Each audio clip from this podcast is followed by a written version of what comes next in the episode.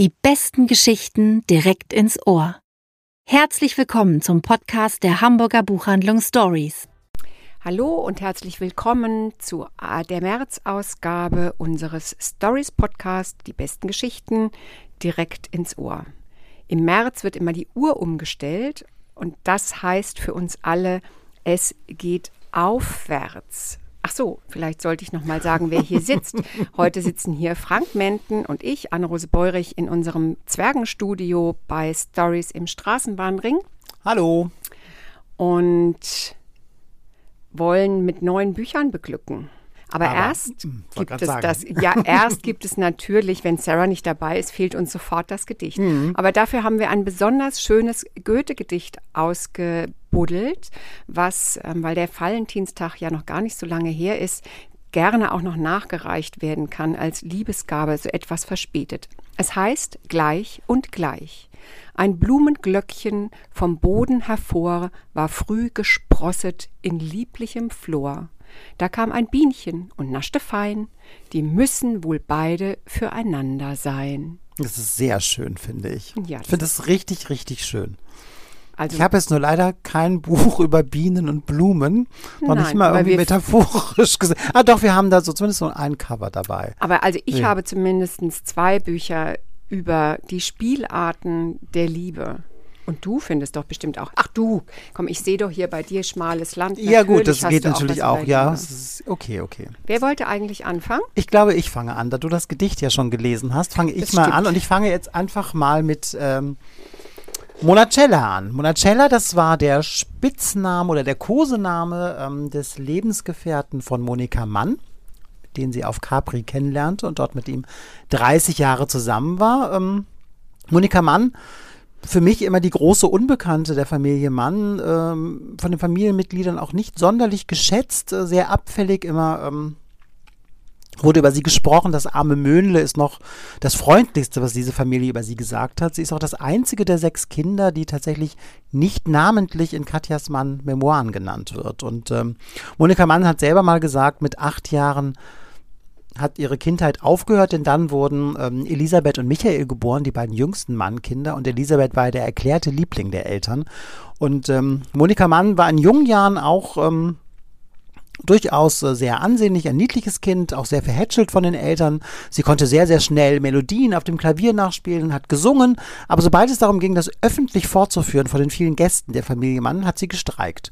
Ob nun willentlich oder eher unbewusst, auf jeden Fall ließ sie sich nicht bewegen, äh, vor den Abendgästen kleine Kunststückchen vorzuführen oder zu tanzen, zu singen, Klavier zu spielen. Und äh, das hat ihr irgendwann den Ruf eingebracht, die Unbequeme in dieser Familie zu sein. Und äh, selbst nach dem schrecklichen Schiffsunglück, das sie überlebte, als sie mit ihrem Mann von England nach Amerika reisen wollte, zu Beginn des Zweiten Weltkrieges und das Schiff torpediert wurde.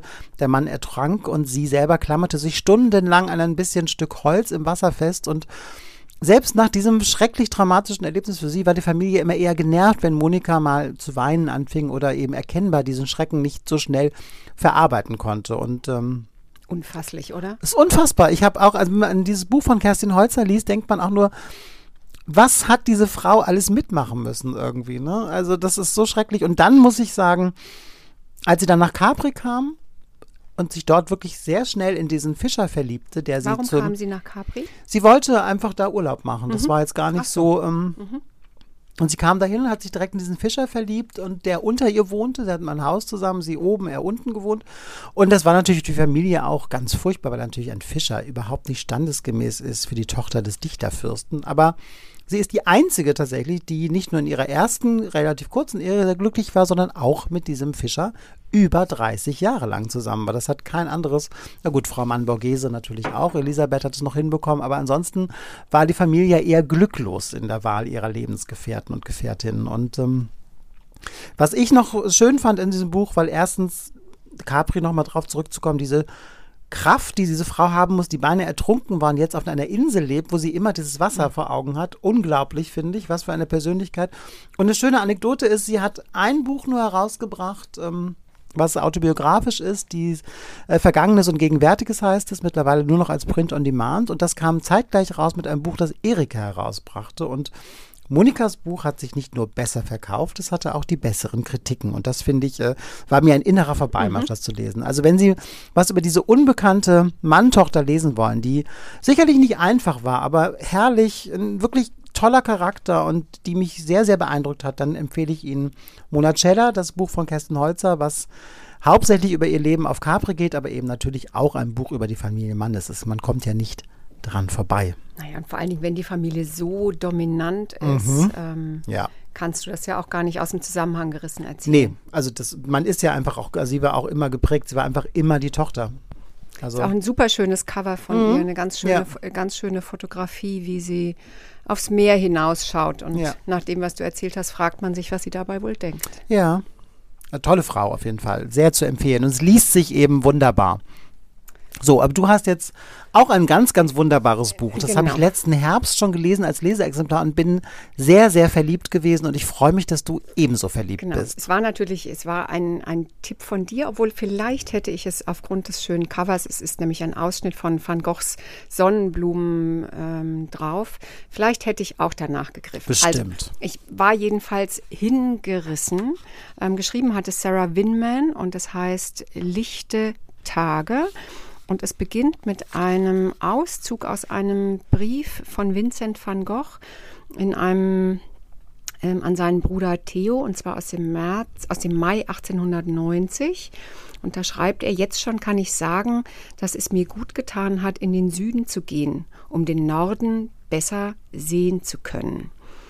Und das Schön. finde ich, dieses, ähm, dieser Briefauszug steht so ein bisschen wie so ein Motto über dem ganzen Buch, weil es eben, ähm, es geht darum, um einen Perspektivwechsel, um sein Leben besser zu verstehen. Mhm. Aber erstmal beginnt es mit einer Frau, mit Dora, die auf eine ähm, die auf so einem, auf so einem Tombola-Abend so eine billige Kopie eben dieses dieses Bildes ersteigert. Sie lebt in England in einer ganz schäbigen Arbeitersiedlung mit einem sehr, sehr unfreundlichen und gleichgültigen Mann und sie hängt dieses Bild gegen seinen entschiedenen Protest über die Kommode und an vielen Tagen ist das tatsächlich die einzige Helligkeit, die ihr der Tag verspricht. Und wie energisch sie auch verteidigt, dass das Bild ja, hängen bleiben ja, soll. Das fand ja. ich ganz toll. Genau. Mhm. Und, ähm, und sie gibt diese Sehnsucht an ihren Sohn Alice weiter, also diese Sehnsucht nach, nach dem Süden, aber auch die Sehnsucht nach Kunst und Kultur und sich, sich kreativ ausdrücken. Und als ähm, Alice macht eine Reise mit seinem besten Freund als Heranwachsender in die Provence und das, was die beiden dort erleben, wird ihr Leben verändern. Wir beide treffen Nein, wir treffen Alice, nicht wir beide. ähm, wir treffen Alice aber allerdings erst viel später in seinem Leben als mit 40er nach dem Tod seiner Frau, das ist schon ein paar Jahre her, hat er es aber irgendwie nicht geschafft, nochmal Fuß zu fassen. Also er lebt ein sehr, sehr einsames, isoliertes Leben, hat kaum Kontakte und arbeitet in der Nachtschicht, nur das erträgt er in der Nachtschicht in so einer Karosseriebauerei. Und ähm, dann hat er einen Unfall und dieser Unfall zwingt ihn, sich einmal auseinanderzusetzen und den Blick zu wagen in die Vergangenheit. Und das ist, also dir muss ich ja sowieso nicht mehr erzählen. Nee, aber ich finde das so schön, während du erzählst, kommen, kommen die ganzen Bilder, Bilder wieder mhm. hoch. Und ich habe gerade, ne, wie er dieses zurückgezogene Leben lebt und dann doch, ähm, dann doch diese jungen Leute nebenan leben genau. und ihn eines Tages mal einladen zu einer genau. Party auch. Und man ja, merkt eben, wie er sich so nach und mhm. nach kann er sich dem Leben wieder öffnen, aber eben nur dadurch, indem er sich mit seinen Erinnerungen ähm, konfrontiert. Und das ist so, so wunderschön erzählt. Mhm. Das hat so eine, so eine leise, aber trotzdem so eine dringliche Emotionalität. Also ich war wirklich hingerissen und ja. es ist ein wunderschöner, ein wunderschöner Liebesroman, ein wunderschöner Freundschaftsroman und auch ein schöner Eheroman eigentlich finde ich auch. Auch ein schöner Ehe. Mhm. Ja, wobei eigentlich ich finde die Ehe kommt ja nimmt ja nicht so einen großen Raum. Nee, an. aber ich finde trotzdem groß genug, dass man da schon Stimmt. das so sehr spürt, diese Verbundenheit. Also ich finde es auch auf so wenig Seiten so viel, so viel eigentlich zu schreiben. Also es ist wirklich ein, ist- ein schmales Buch. Und Mhm. Matt Haig hat im, im, auf dem Klappentext geschrieben oder wird zitiert mit ein verblüffend schönes Buch. Es bricht einem das Herz und wärmt es gleichzeitig. Ja, das, finde kann man genauso- unterstreichen. So, Mhm. Ganz zärtlich, ganz schön, ganz herzwärmend. Ein wunder, wunder, wunderbares Buch für den Frühling. Oh ja, lichte, das ist es. lichte Tage. Und es bringt es. so viel Licht auch rein durch dieses wunderschöne Cover, finde ich. Ja, Mhm. und man will einfach sofort in die Provence fahren. Ja. Auf jeden Fall. Wir haben aber jetzt leider noch jeder zwei, äh, jeder noch zwei. Bücher. Genau, nee, wir müssen nach Österreich noch Ach, ich dir, dachte, ne? nach Österreich müssen wir auch, aber ich dachte, wir Ach nee, gehen wir jetzt erstmal nach, nach Cape, Cape Cod, Cod. weil ich dachte, du hast einen Künstler, der zumindest im Vorwort und das Bild ist wichtig. Bei mir geht es direkt um einen Künstler, um Edward, Edward Hopper, der auch das, ein Bild von ihm schmückt, auch das Cover von Schmales Land von Christine Dwyer Hickey. Die kannte ich vorher auch nicht, eine irische Autorin. Das Buch ist mit dem Sir Walter Scott Preis ausgezeichnet worden und wir sind in Cape Cod 1950 und begegnen dort zuerst Michael. Michael ist ein deutscher Waisenjunge, der schon seit 1948 in Amerika lebt, erst in einem Lager für Displaced Person. Mittlerweile ist er adoptiert worden von einem amerikanischen Paar, die in New York leben. Er soll aber jetzt im Sommer auf Cape Cod eben den Sommer dort verbringen, im Haus einer ähm, reichen Gönnerin, die auch äh, mit dieses Projekt initiiert hat, die Waisenkinder aus Europa nach Amerika zu bringen. Und die hat einen Enkel, diese reiche Gönnerin, äh, Mrs. Kaplan heißt sie, der Enkel heißt Richie, ist ungefähr im gleichen Alter wie Michael, aber die beiden Jungen sind sich auf den ersten Blick schon nicht so sympathisch, sag ich mal. Und ähm, Michael streunt dann immer so rum und lernt eines Tages eine ähm, etwas sonderbare, aber ihn sehr ansprechende Dame ähm, kennen, die er Mrs. H nennt. Und äh, sehr schnell wird klar, Mrs. H heißt eigentlich äh, Mrs. Hopper, Mrs. Josephine Hopper und ist die Ehefrau des berühmten Edward Hopper. Und fortan begleiten wir nicht nur Michael und Richie in ihrem Leben in diesem Sommer, sondern auch das Künstlerehepaar, ähm, das durchaus mit verschiedenen Schwierigkeiten zu kämpfen hat. Edward Hopper, der sich über den Zenit seines Könnens wähnt und auf verzweifelt auf Motivsuche geht, weil er unbedingt noch mehrere Gemälde schaffen will. Er denkt sich, das kann jetzt eigentlich noch nicht alles gewesen sein. Und Josephine, die sehr besitzergreifend über ihren Mann wacht, auch sehr eifersüchtig ist und ihm ist auch sehr, sehr ähm, vorhält immer wieder, dass sie ihre Karriere als Künstlerin so hinten angestellt hat. Wobei man nie genau weiß, ähm, wie groß tatsächlich ihr Talent auch war oder ob sie sich nur selber eher als Künstlerin sah. Man weiß es nicht so genau. eine Wahrscheinlich eine beidem, Mischung oder? aus beiden. Man hat, kann nicht so viele Bilder von ihr tatsächlich im Netz Mhm. finden, um da eine richtige Aussage zu, zu treffen. Ich finde, die Sachen, die man findet, sind, haben mir gut gefallen, aber es ist natürlich gegenüber diesen wirklich wahnsinnigen Bildern von Hopper auch nochmal ja. ja, das ist schon schwierig. Das Buch auf jeden Fall hat diese vier Protagonisten und was mich so berührt hat, dass es eben ein wahnsinnig eindringlicher Künstlerroman ist, aber gleichzeitig auch ein toller Eheroman und finde ich auch ein Buch über die verlorenen Seelen dieser beiden Jungen, die irgendwie versuchen, in diesem Sommer einen Schritt zurück ins Leben zu machen, auf, das auf unterschiedliche Art und Weise auch gelingt. Und ich finde es auch so ein Buch, das sehr herzwärmend ist, viel Hoffnung ausstrahlt und gleichzeitig aber auch ähm, der Koreakrieg dreut so im Hintergrund auch genau zeigt, dass das nächste Verhängnis eigentlich nur um die Ecke wartet. Ich finde, es hat so eine Stimmung, wie auch die Hopper-Bilder haben. Ne? Ich finde, Ja. es ist so, und es ist auch von dem, vom Stil her, wirkt es, als hätte Hopper einen Roman geschrieben, so ein bisschen. Also diese Atmosphäre der Bilder kommt so rüber beim Lesen und man hat, wenn man so manche Szenen liest, ne, sofort Man hat sofort das Bild im, man hat sofort das Bild im, im Mhm. Auge. Man sieht diese, man sieht die, den Spiel zwischen Schatten und Mhm. Licht, die scharfen Konturen, die Frauen, wie sie in ihren Kleidern irgendwo in die Ecke schauen oder in die Ferne schauen. Mhm. Ich finde ganz großartig. Ich habe tatsächlich am, am Ende hat es mich total gerissen. Ich musste wirklich Ja. ein bisschen weinen am Ende. Ja, es gibt es ein sehr, sehr schönes Ende, finde ich aber auch. Ne? Mhm. Ja. Wir verraten nicht, wie Nein, es ist, aber ähm, sagen wir so, das letzte Wort hat Josephine Hopper auf jeden Fall. Und es ist, ähm, ach, wunderschönes Buch. Es also neben. Lichte Tage wird das, glaube ich, jetzt dieses Ja, Jahr eins der Bücher. Das sind schon zwei Na, ich- nein, ja absolute. du hast noch eins, ja. Ich, Ich habe ja hab auch noch eins. eins. Also. Aber das ist schon. Na gut, geht weiter. Also bei mir geht es jetzt weiter mit einem Krimi. Ich ähm, nenne das immer so ein Krimi zum Neutralisieren. Mhm. Wenn man so viele starke Bücher gelesen hat, auch so viele emotionale Bücher, dann muss ich manchmal so zwischendrin ein Krimi lesen. Und ähm, besonders aufmerksam werde ich natürlich, wenn es um einen wenn ich einen Krimi finde, bei dem es um eine Buchhändlerin oder einen Buchhändler geht. Mhm. Sind ja doch immer wieder, wir sind ja wirklich immer wieder beliebte Figuren mhm. in der Literatur. Oh ja, das ist schön. Und in diesem, ähm, in diesem Krimi. Ich hoffe, es wird keiner ermordet von uns. Nein, nein, nein, nein, nein, nein. Das ist viel raffinierter. Also in diesem Buch von Peter Swanson, Acht perfekte Morde, treffen wir Malcolm, seines Zeichens Buchhändler. Er führt ein Krimi-Antiquariat. Hm. Und zwar ähm, den, das Old Devil, den Old Devil Bookshop. Und, Was ein geiler Name. Genau. Und ähm, er, also das, dieser diese Buchhandelsszenerie wird schon so beschrieben, wie man sich das vorstellt. Also hm. meist, es kommt einmal am Tag ein Kunde rein, mit dem trinkt man Kaffee. und, ähm, und es gibt natürlich zwei verschrobene Mitarbeiter ähm, Heute und, am Mikrofon? Ja, und also und es ist sehr verwinkelt und sehr kuschelig und mhm. sehr dunkel und sehr gemütlich, so mit langen Mittagspausen. Mhm. Na gut, aber davon abgesehen, ähm, Malcolm hat also in seiner frühen Buchhändlerkarriere mal ähm, in einem Blog über die acht Morde geschrieben, die er in der Literatur als absolut perfekt konstruiert betrachtet. Da ist so eine Patricia Highsmith ähm, zum Beispiel dabei ähm, und Hitchcock natürlich und Agatha Christie.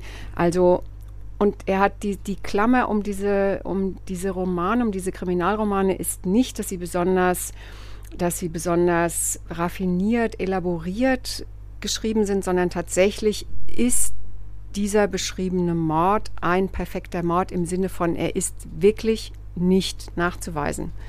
Der Täter kann nicht überführt werden. Also das hat er gemacht. Super. Und eines Tages, ich sehe schon, ich sehe so ein Leuchten. Ja, ja, ich, ich sehe so ein Leuchten in deinen Augen, hm, Frank. Eine Idee ist geboren. Idee. Und eines Tages steht eine Ermittlerin vom FBI bei ihm in diesem gemütlichen kleinen Buchladen und konfrontiert ihn mit einer, äh, mit der Tatsache, dass irgendwo da draußen jemand unterwegs ist, der die Morde seiner Liste abarbeitet. Mhm. Und dann kriegt die Geschichte so zwei Ebenen. Zum einen erfahren wir nämlich im, dass im, im Laufe der Ermittlungen, in die Malcolm mit einbezogen wird, mm, erfahren wir, dass auch Malcolm durchaus eine ganze Menge zu verbergen hat, was mit seiner Liste zu tun hat. Und zum anderen geht es natürlich darum, den richtigen, die Verbindung zu ihm zu finden und den Täter zu stoppen, bevor er die Zahl 8 mhm. fertig machen kann.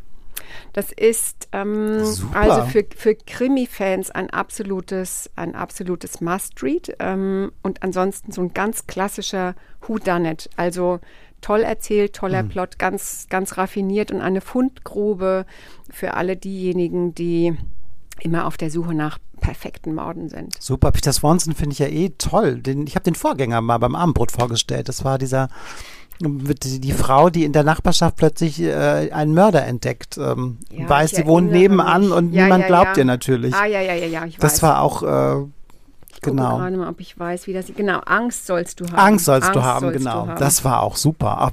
Also Peter Swanson also sollte man Peter lesen. Swanson Unbedingt. Gilt es zu entdecken. Ja, auf jeden Fall. Jetzt geht's nach Österreich. Jetzt geht's nach Österreich. Österreich. Wir gehen nach in offene Gewässer gehen wir jetzt und zwar in die kleine wunderbare Ortschaft Lieb Ortschaft Liebstadt. So ist es richtig.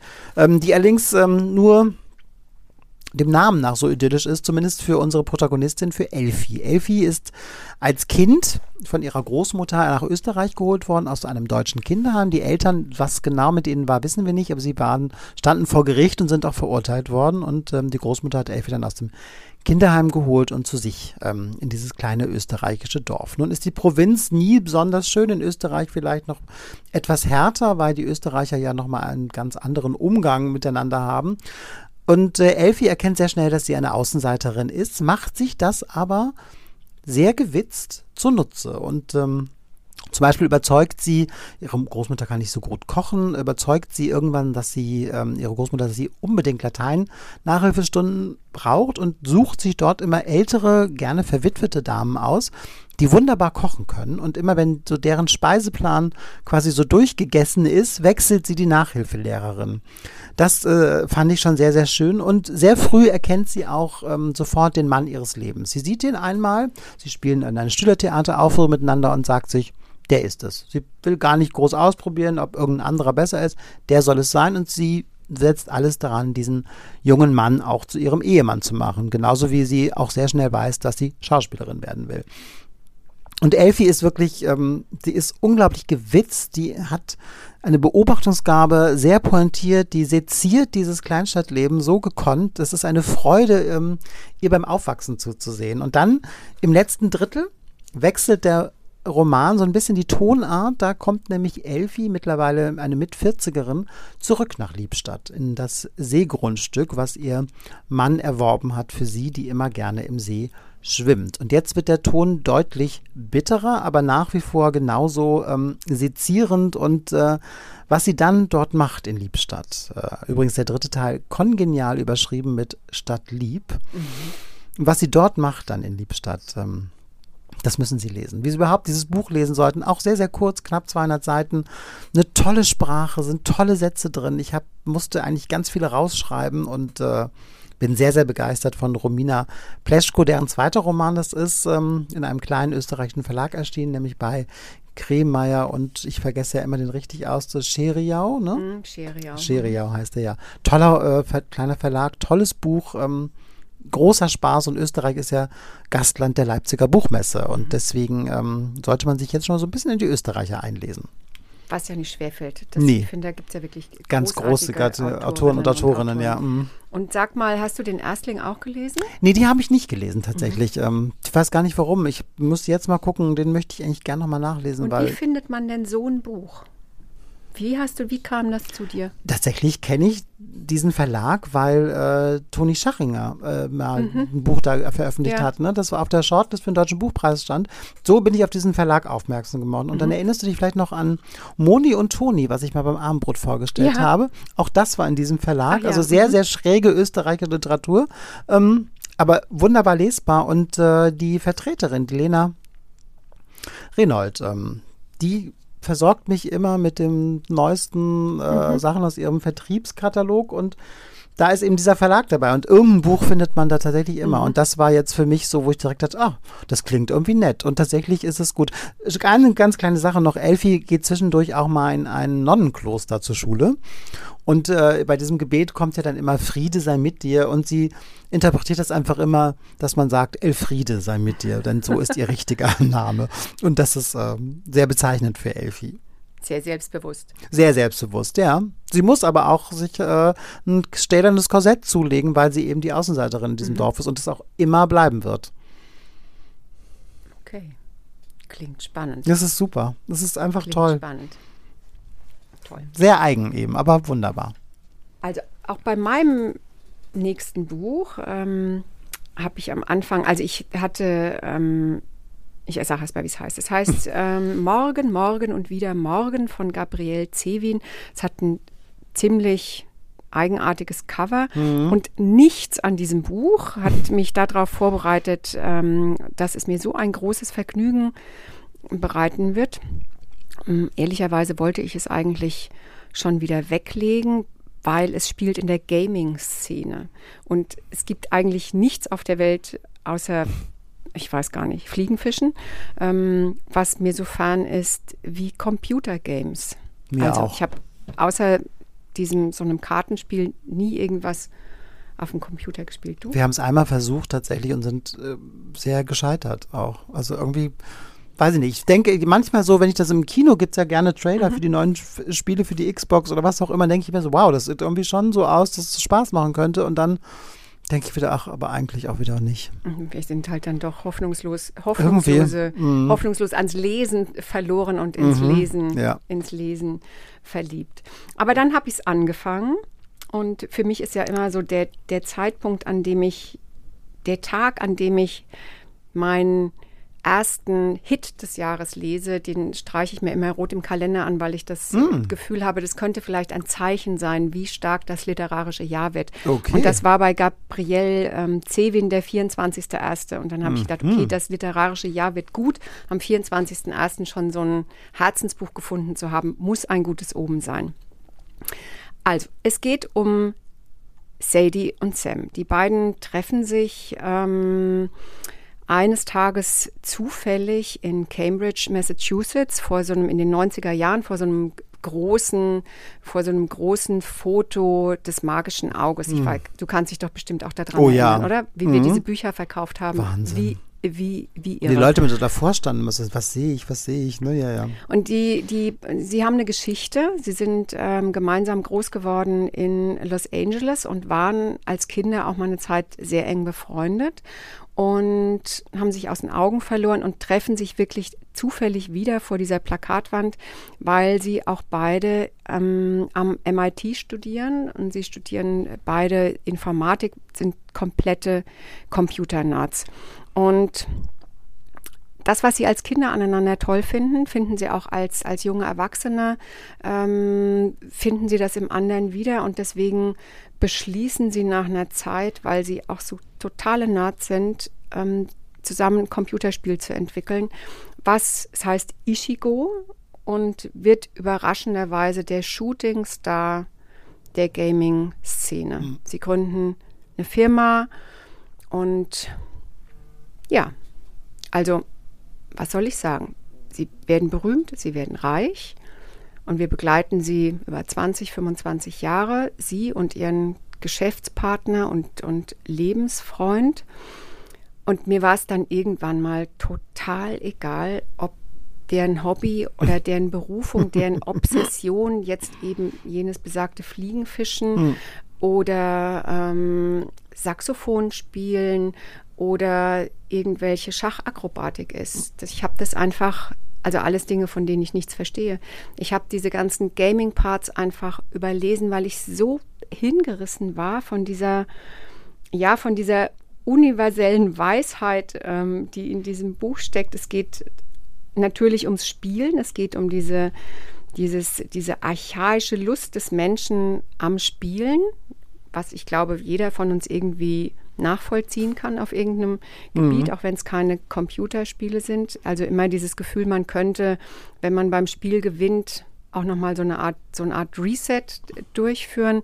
Es geht vor allen Dingen um die Liebe in all ihren, in all ihren Spielarten ähm, und um Freundschaft, um Konkurrenz und ja, was das Leben was das Leben so im Laufe der Jahrzehnte für Überraschungen, für Überraschungen für uns bereithält. Also ich finde, das ist so ein Coming of Age Freundschaftsroman wirklich in der Tradition von Mac Wallitzer, die Interessanten oder auch, mir ist ganz oft das Buch, was wir beide so lieben, eingefallen, ähm, Shotgun Love Song. Mhm. Ähm, mhm. Da ging es ja auch so um Musik, zu der ich eigentlich nicht, nicht so einen richtigen mhm. Bezug hatte, aber so einfach dieses Gefühl, du lebst mit einer Gruppe jungen Menschen und du bist einfach, du bist bei ihnen und du weißt genau, was sie empfinden in diesem Moment und du, du, du bebst mit ihnen, du zitterst mit ihnen, du freust dich mit ihnen, du leidest mit ihnen.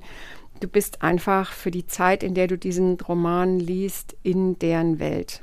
Also ein großartiges, wirklich tolles Buch. Nicht davon abschrecken lassen, ähm, dass es in der Gaming-Szene spielt. Einfach reinspringen und sich an einem tollen Roman freuen. Und einfach weiterlesen. Und wenn Sie meinen, interessiert Sie mit dem Game, dann springen Sie da ruhig mal kurz genau. drüber. Aber das, habe ich äh, ständig gemacht. Das kann man dann auch, das sollte man dann auch machen, weil sonst entgeht einem einfach wirklich ein, ein guter Roman. Und es äh, ist bei Eichborn übrigens erschienen in der deutschen Übersetzung und wir werden signierte Exemplare haben. Signierte Exemplare haben. Die du ja. heute Abend abholst. Die ich nachher besorgen werde, ja. Ich werde hm. nachher äh, nach, Ham äh, nach Hamburg, sage ich schon, ich bin ja schon in Hamburg, ähm, ins Hotel fahren, wo die Autorin heute äh, nächtigt, weil sie bei einer anderen Buchhandlung liest. Äh, wir sagen nicht bei wem.